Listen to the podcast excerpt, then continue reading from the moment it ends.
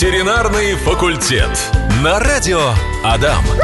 А это мы. Всем большой ветеринарный привет. Ветеринарный факультет на радио Адам на связи. На ваши вопросы, друзья, отвечает Милаев Вячеслав Борисович, кандидат ветеринарных наук, заведующий кафедры внутренних болезней и хирургии Ижевской государственной сельскохозяйственной академии, профессор, практикующий ветеринарный врач. Вячеслав Борисович, добрый день. Здравствуйте, Владимир. Здравствуйте, уважаемые радиослушатели. А в одной из наших передач мы с вами касались этой темы немножко. Сегодня поговорим подробно. Травка зеленеет у нас, солнышко блестит. Конечно же, просыпаются они и уже нападают. Клещи. И чем же они опасны для домашних животных? Наша сегодняшняя тема. Вячеслав Борисович, что же делать, если животное укусил клещ? Какие меры предпринимать срочно? Ну да, клещи сейчас это очень актуально. Действительно, у них пик наступает, то есть оттаивает земля, они очень активно должны нападать. То есть это, по сути, самый опасный период. Летом будет меньше, осенью опять будет все хуже и опаснее. Что делать, если укусил клещ? Ну, первое, что сделать, это его достать. Ведь одно дело болезни, мы, наверное, чуть позже про это поговорим, да? да? Одно дело болезни, а другое дело сам по себе клещ, попадая в кожу, в ткани, э, он вызывает воспалительные процессы, особенно если его просто взять и вытащить. Очень долгий воспалительный процесс, потому что там э, остается его челюсти, грубо говоря, и они очень, э, очень все это очень долго заживает. Что с этим делать? Да по большому счету, чем раньше вытащить, тем лучше. Имейте в виду, что если вытащили э, даже через несколько часов после укуса, то, скорее всего, он не успеет передать многие опасные болезни. А вот как вытаскивать, это другой вопрос. Самое лучшее, в моем понимании, есть такие выкручиватели.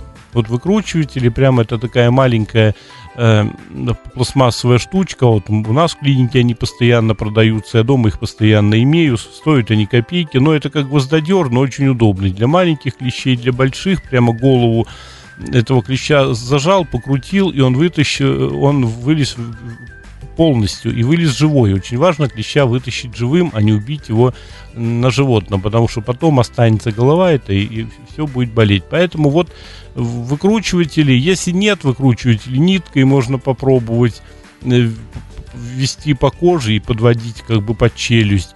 Или обрабатывать какими-то жирными маслами, еще чем-то, чтобы прекратить э, маслами, кремами, чтобы прекратить доступ воздуха, и он э, погибал. Ну вот как-то надо так. Или пинцетик, хороший пинцет, зажимаем голову, только не самого клеща, заживаем, зажимаем голову и крутим, крутим, выкручиваем. Ну порядка 5-6 оборотов, может быть, надо сделать, смотря как впился и клещ выйдет. Но пинцетом даже я, даже у меня не всегда получается. И пинцеты хорошие должны быть, в общем-то, такие тоненькие, специальные. Поэтому вот у меня всегда везде есть этот выкручиватель. То есть у меня собаки, и поэтому я всегда держу.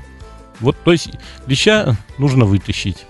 Так, а вот вытащили мы его, а на экспертизу сразу же надо вести? Если это касается болезней животных, его вести на экспертизу не нужно вообще. Угу. Мы ничего не найдем. Кровопаразитарные болезни типа пероплазмоза, анаплазмоза не находятся. Больше боррелиоз это мы не находим и смотреть, в общем-то, нечего. Медицинские лаборатории находят боррелиоз, конечно, да, угу у людей боррелиозом животные тоже болеют. Но это менее опасно. Поэтому мы никогда не рекомендуем, вытащив клеща у собаки, вести его на анализ. У человека надо. Ну и когда вытаскиваете клеща, конечно, после этого надо вымыть руки.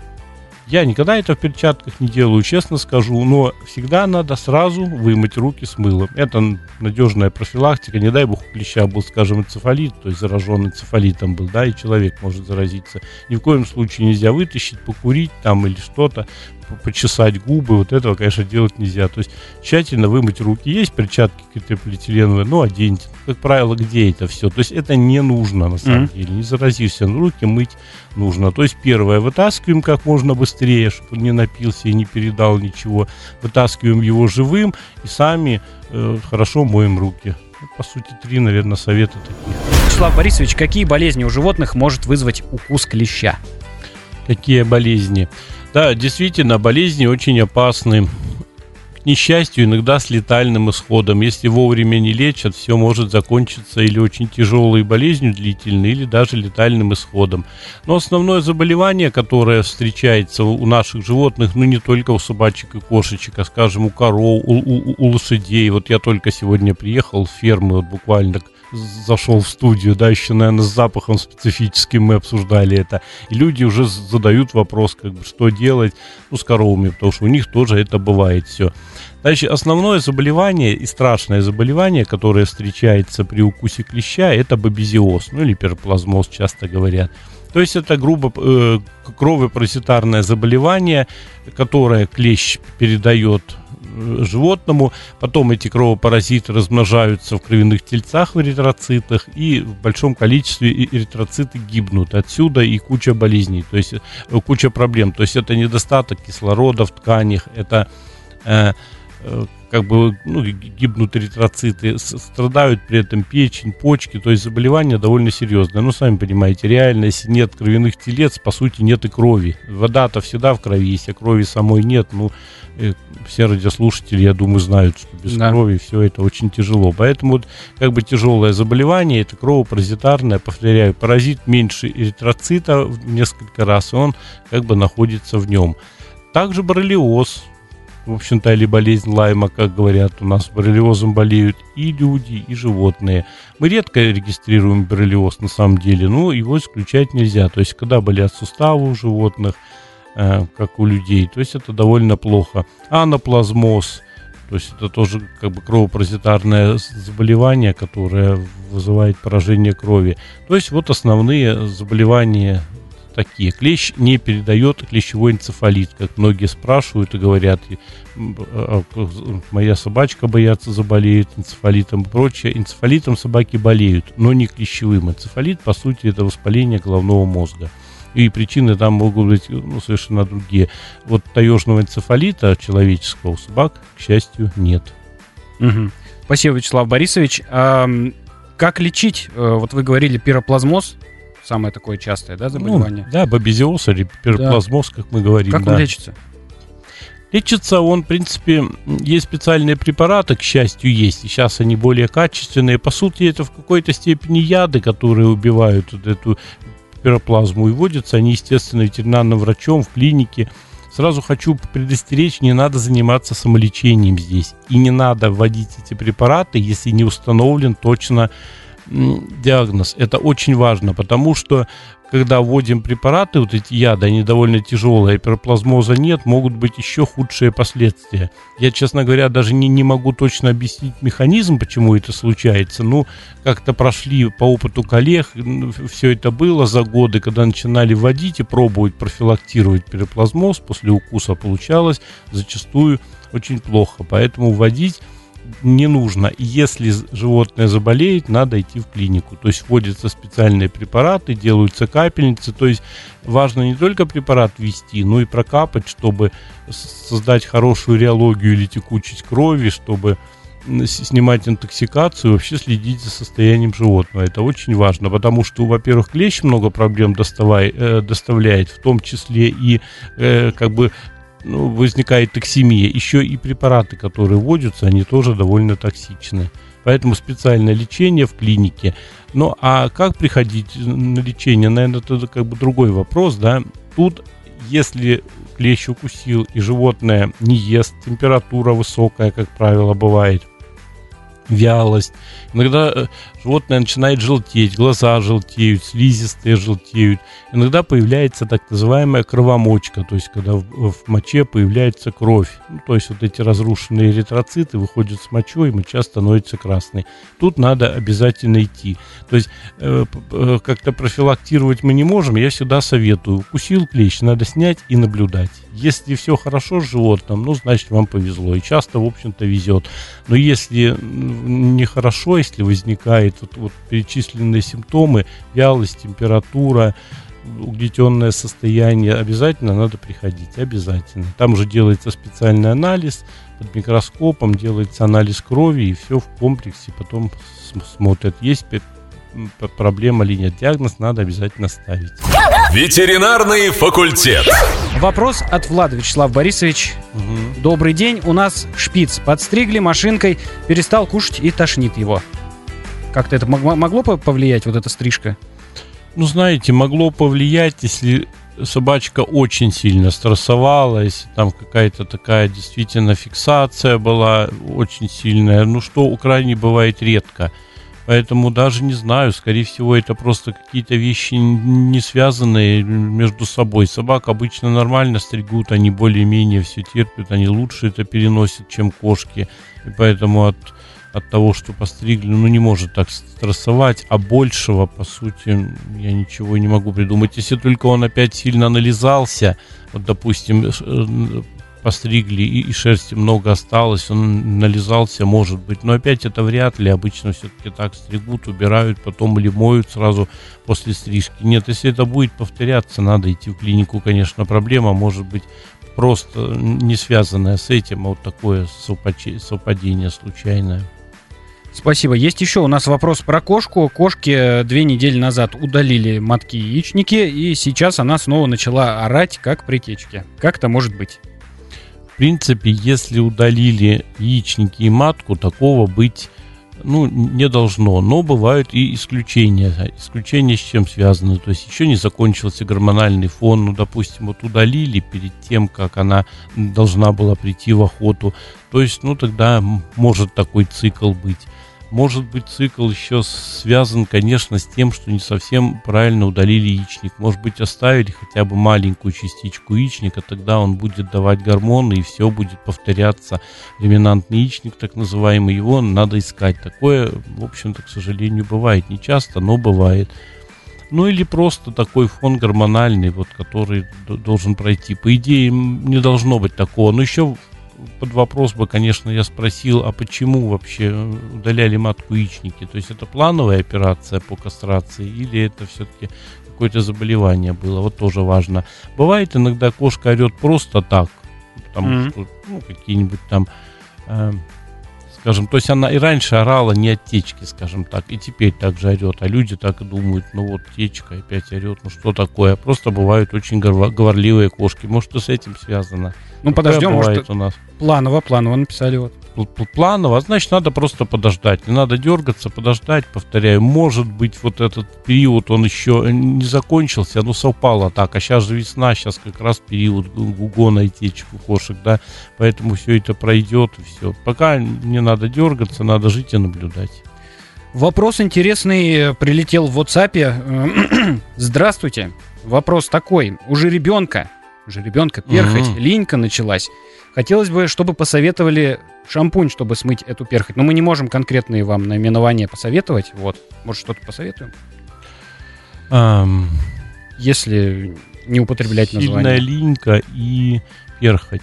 Да по большому счету, знаете, тут и названий-то особых я никаких не скажу. Шампуни куча для лошадей, это надо смотреть. Но я бы советовал просто его хорошо вычесать, этого же ребенка.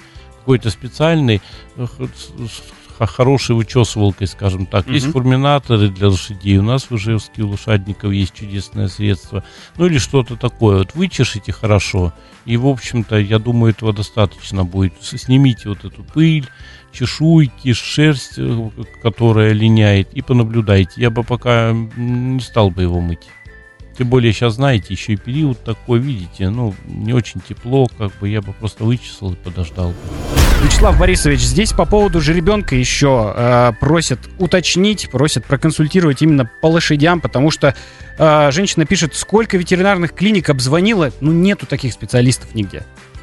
Ну, да, действительно, ветеринарные клиники в Ижевске у нас лошадями, лошадьми не занимаются. Я их, ими занимаюсь, потому что у меня еще и кафедра, и э, как преподавание и прочее, поэтому хирургия лошадиная, скажем, прочее, это вообще непосредственно мое. Так что по клиникам сложно найти. Ну, с этим же ребенком что там еще вопрос? Может быть, как вариант... Линька, перхоть, может быть, это да, клещ? Да. Нет, вот как вариант, да, у нас же все-таки тема клещевая, а вдруг действительно и так. Хотя вряд ли, но если будут пролысины какие-нибудь, тогда да. А если чисто линька и прочее, клещ-то вряд ли. Но если вот не поможет то, что я сказал, тогда уже соскоб сделать, тогда сделать мазок. Ну, найдите меня в интернете где-нибудь, все, телефоны мои, или мы напишем, да, и да? я вам посоветую, что сделать. Ну, соскобы, все это в наших силах все сделаем. По теме клещей у нас есть вопрос про чесотку. Если я не ошибаюсь, у нас эта болезнь ведь тоже вызвана клещами. Ну да. Э, чесотка тоже вызывается клещами, но это клещи совсем другие. Это микроскопические, микроскопические клещи, так называемые зудневые клещи. То есть их можно увидеть только под микроскопом. А вот у, у человека, ну вот мои друзья, дерматологи говорят, что это вообще очень сложно увидеть, найти, хотя мы находим. Поэтому это совершенно другое, но это клещи. В общем-то, клещи. Э, чесоточные заболевания у животных лечатся несложно. Даже домодекоз, который раньше мы очень тяжело лечили, сейчас мы научились э, лечить великолепно. Но тут надо действительно ставить диагноз, чтобы не залечить э, животное. Там специфическая клиника, это зуд, это там, может быть, корочки какие-то, выпадения шерсти, хотя говорю, что не всегда при, при чесоточных болезнях, вот при поражении клеща бывает интенсивный зуд, ну, делается соскоб и лечим. Клещ, клещевых болезней очень много, это домодекоз, нотоидроз, саркоптоз, куча и клещи-то разные, в ухе у наших э, любимцев бывает тут адектоз, это тоже ушной клещ, то есть, на самом деле, микроскопических клещей их тоже очень много. А есть же еще водяные клещи в воде. А, ну и в воде есть клещи. И, в общем-то, есть ведь э, клещевые болезни растений. То есть, ну, клещей их огромное количество. Я даже не, не могу сказать сколько, но там их как бы несколько сотен видов. Клещевые mm-hmm. заболевания очень распространены на самом деле, да. А как же все-таки обезопасить животное от укусов клеща? Безопасить животное. Но самое главное, вот в период активности, это вот сейчас период активности наступает, я настоятельно бы рекомендовал не ходить животным по траве, особенно по некультурной траве, ну, которая не газоны выращенные, да, вот такая какие-то эм, поля, какие-то какие лужайки – больше клещей будет, конечно, в, в, тенистых местах. Вот если яркое солнце, ну, по моим, по моим ощущениям, допустим, по моему опыту, если э, как бы лужайка всегда на ярком солнце, там с клещом ну, меньше шансов как бы встретиться, и там я не очень боюсь ходить, допустим, сам, а где-то в, в тенистой травке и прочее я боюсь. Ну и надо иметь в виду, что клещ-то он, некоторые считают, что он там на деревьях или еще где-то, на высокой траве. Нет, клещ он больше 20 сантиметров вряд ли от земли поднимется. Он будет сидеть на, на, на высоте от земли 10-15 сантиметров. И вот тут-то самая опасность.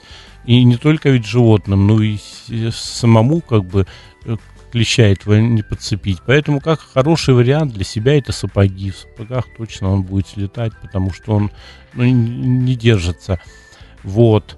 Э, то есть обезопасить, не ходить. Это самое главное. Даже если вы капли там побрызгали, ошейник хороший одел, одели, надо иметь в виду, что стопроцентной защиты нет никакими средствами, поэтому лучше не ходить. А так какие средства бывают еще? Сейчас очень много. Во-первых, есть капли есть дешевые, есть дорогие там импортные капли, поэтому люди спрашивают, а что лучше? А бог его знает, иногда дешевое хорошо работает, а иногда и дорогой какой-нибудь препарат, который стоит намного дороже дешевого, скажем, несколько раз, он работает хуже. То есть капельки ну, не самый лучший способ, но неплохой. Спреи есть противоклещевые, но спрей подходит только тогда, когда вот явно идете куда-нибудь в лес, допустим, mm-hmm. за грибами. Вот я своих собак брызгаю спреем, допустим. Ошейники, они бывают тоже более дешевые, более дорогие.